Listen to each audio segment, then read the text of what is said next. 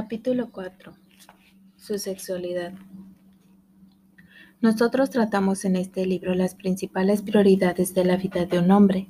Siento que si nosotras podemos contribuir a la felicidad de nuestros esposos en estas áreas más cercanas a su corazón, tendremos un gran éxito acercándonos en otras áreas que son cruciales para su bienestar. Después de 20 años de orar con mujeres por sus fracasos, luchas, insatisfacciones o matrimonios muertos, he observado que con frecuencia la relación sexual ocupa un lugar muy bajo en las prioridades de sus mentes. No es que la esposa no se preocupe en absoluto por esa parte de su vida, sino que hay muchas otras cosas que piden a grito su atención tales como la crianza de los hijos, trabajo, finanzas, administración del hogar, tensión emocional, agotamiento, enfermedades y luchas maritales. En el balance de las prioridades de la esposa, el sexo puede terminar al final de la lista. Algunas mujeres dejan que pase semana tras semana, mes tras mes, seis meses, un año o incluso más tiempo sin tener relaciones sexuales con su esposo por una u otra razón. Cuando llega el desastre, se sorprenden. Aunque la esposa puede haberse sentido bien con este arreglo, su esposo estaba siendo abandonada en una parte importante de su ser. Para una esposa, el sexo es el resultado del afecto.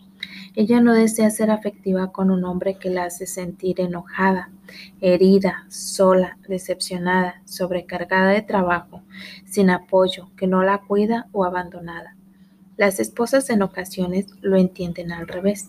Ellas piensan, nosotros podemos tener relaciones después que arreglemos los demás temas pendientes, pero en realidad hay una mayor oportunidad de arreglar los demás asuntos si el sexo viene primero. Por eso es importante que las relaciones sexuales sean una prioridad en el matrimonio, ya sea que todas las condiciones estén perfectas o que te sientas con deseo o no, ese no es el punto. El punto es llenar las necesidades de tu esposo y mantener las líneas de comunicación abiertas. Al hombre se le puede con facilidad hacer sentir insignificante, golpeado, desanimado, destruido o tentado en esta área de su ser. Posiblemente no hay nada más importante para un hombre que sentirse realizado en el área sexual y tampoco hay área más vulnerable que esta. Los problemas sexuales son muy comunes porque muchas mujeres no tienen una clara visión del punto de vista de Dios en el tema. Pero la Biblia es muy clara. La mujer ya no tiene derecho sobre su propio cuerpo, sino su esposo. Tampoco el hombre tiene derecho sobre su propio cuerpo, sino su esposa. No se nieguen el uno al otro, a no ser de común acuerdo, y solo por un tiempo, para dedicarse a la oración no tarden en volver a unirse nuevamente, de lo contrario pueden caer en tentación de Satanás por falta de dominio propio. Primera de Corintios 7, 4 al 5. La relación sexual entre el esposo y la esposa es idea de Dios, a menos que estemos orando y ayunando durante semanas a la vez o estemos experimentando enfermedad o separación física, no hay excusa para no tenerlo con regularidad. Cuando nos casamos, nuestros cuerpos no nos pertenecen. Nosotros nos debemos atención el uno al otro y no nos debemos deprivar el uno al otro. La frecuencia de las relaciones sexuales depende de las necesidades de la otra persona, no de las nuestras solamente. Si tu actitud acerca de las relaciones sexuales se resume solo a lo que tú necesitas o a lo que tú no deseas, entonces no tienes la perspectiva de Dios. Él dice que nuestro cuerpo debe ser usado para consolar y completar a otra persona. En el matrimonio hay algo que se crea dentro del hombre cuando esta necesidad es satisfecha por su esposa. Algo se pierde cuando no sucede.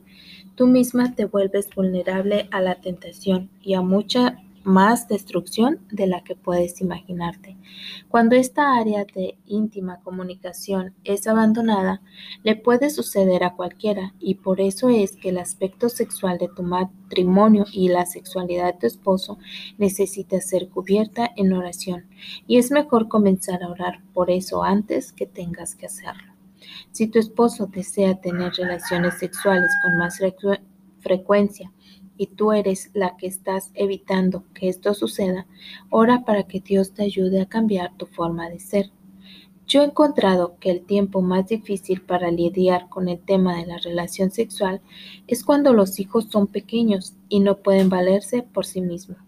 Para cuando los acuestas a dormir, estás exhausta y lista para descansar. Estabas pensando en acostarte a dormir tan pronto como sea posible, mientras que tu esposo ha estado haciendo otros planes para ti. Tus opciones son que él se tranquilice y le dices, olvídalo estoy cansada. O le dices lo exhausta que estás y esperas que él responda, no hay problema, descansa. O comienzas con una mala actitud y le haces sentir culpable o enojado. Pero ya he encontrado cuatro opciones que trabajan mucho mejor. Trátalas a ver si funcionan contigo.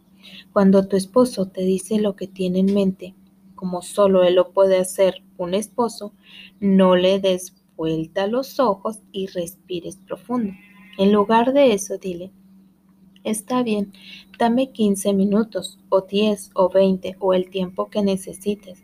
Durante ese tiempo, haz algo para que te sientas atractiva. Por ejemplo, toma una ducha o un baño relajante. Échate una loción perfumada para el cuerpo o su perfume favorito. Usa el perfume que suelas usar solo para estas ocasiones a solas con él. Peínate, lávate la cara y prepárala con productos que te hagan lucir tu piel suave y fresca. Ponte brillo en tus labios y color en las mejillas. Cámbiate a una ropa interior que tú sabes que le encuentre irresistible. No te preocupes de tus imperfecciones, él no está pensando en ellas. Si estás consciente de ellas, usa un hermoso camisón de noche que cubra las áreas que a ti te molestan. Mientras estás haciendo esto, ora para que Dios te renueve las energías, las fuerzas, la vitalidad y la buena actitud. La esperanza es que cuando estés lista, tu esposo encuentre que valió la pena esperar. Te sorprenderá lo mucho mejor que eres como pareja sexual cuando te sientes bien contigo misma. Él estará más feliz y ambos dormirán mejor. Esto es una pequeña inversión de tiempo para ver grandes resultados en tu matrimonio. En ocasiones tenemos la situación opuesta, donde la esposa es abandonada sexualmente por el esposo. Su falta de interés puede suceder por muchas razones, física, mental o emocional. Pero si él está contento con pasar un mes tras otro sin tener relaciones sexuales, entonces algo anda mal. Si no hay problema físico impidiéndoselo, quizá tiene profundos sentimientos de fracaso, desencanto, depresión o desesperanza que necesitan ser atendidos. Las oraciones pueden revelar cuál es el problema y cómo resolverlo. Busca ayuda profesional si la necesitas. Es más económica que el divorcio o el tormento físico, emocional y mental de un matrimonio muerto.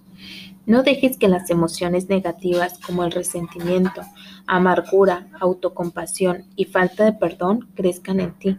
Mantente saludable y atractiva. Si no tienes una opinión suficientemente alta de ti como para cuidar de tu cuerpo, hazlo como un acto de bondad hacia él. Ten camisones especiales que a él le gusten y póntelos cuando estés con él. Hazte un nuevo peinado, sorpréndelo con una nueva actitud y mantén tu mente fresca y renovada. Básicamente, no te quedes sin hacer algo. Las cosas malas suceden cuando la parte sexual del matrimonio es abandonada. No dejes que esto te suceda. Mantén tu vista en el calendario y rehúsa permitir que pase tiempo sin tener relación física con tu esposo. Si ha pasado demasiado tiempo, pídele a Dios que te muestre el porqué y que te ayude a remediar la situación. Y recuerda, Nunca es demasiado tarde para orar por una pureza sexual. No importa lo que haya ocurrido en el pasado de cualquiera de los dos. En ocasiones, los problemas sexuales en el matrimonio suceden como resultado de experiencias sexuales antes del matrimonio. Ora para que seas libre y sanada de estos recuerdos. La pureza sucede en el momento que echa raíces en el corazón. La oración es donde comienza. No dañes o pierdas lo que Dios tiene para tu matrimonio por ser negligente y no orar por esta área vital de tu vida. Oremos. Señor, bendice la sexualidad de mi esposo y hazla una área de gran satisfacción para él. Restaura lo que necesita ser restaurado y pon equilibrio donde sea necesario. Protégenos de la apatía, decepción, crítica, ocupaciones, falta de perdón, mortandad o falta de interés. Oro para que hagamos tiempo el uno para el otro, nos comuniquemos nuestros verdaderos sentimientos con franqueza y nos mantengamos sensibles a lo que cada uno necesita. Manténnos sexualmente puros en cuerpo y en mente, y cierra la puerta a cualquier lujuria o cosa ilícita que busque asirse a nosotros.